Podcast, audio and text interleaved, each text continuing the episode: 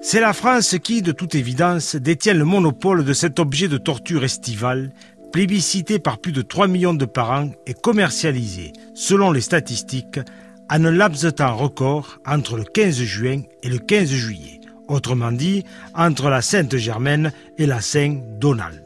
Véritable phénomène sociologique que nous envient les éditeurs de l'Europe entière, le cahier de vacances fut lancé en 1933 par un certain Roger Magnard avec un premier opus intitulé Loulou et Babette à la conquête de l'espace.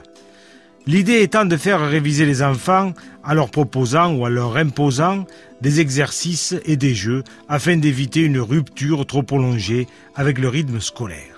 Concept qui divise pourtant avec des parents adeptes de la révision ou de l'anticipation d'un côté et de l'autre ceux qui estiment qu'il y a un temps pour tout. Rien de tel en effet pour gâcher un après-midi aux myrtilles, si elle est assombrie par l'échéance d'un questionnaire concernant la longueur du canal de Panama ou celle de l'incisive du bien nommé jurassien Tyrannosaurus. Il est dit, à ce titre, que le cahier de vacances est largement sous-utilisé puisque 8 sur 10 finissent presque intacts sous la pile des bandes dessinées ou sur la plage arrière de l'estafette familiale.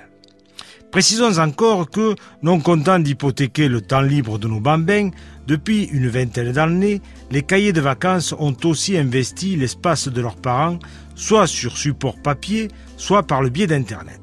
On y trouve même, paraît-il, des modèles destinés à parfaire l'éducation érotique avec des cahiers à consulter en couple sur le sable ou à l'heure de la sieste pendant que les enfants jouent à chat perché.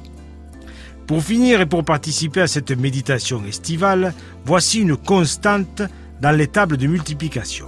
Additionnez les produits de la table de 9 et vous obtiendrez toujours le chiffre 9. Ainsi, 2 x 9 égale 18, 1 plus 8 égale 9, 3 x 9 égale 27, 2 plus 7 égale 9, 4 x 9 égale 36, 3 plus 6, bien sûr, égale 9. Et ainsi de suite, en attendant la rentrée.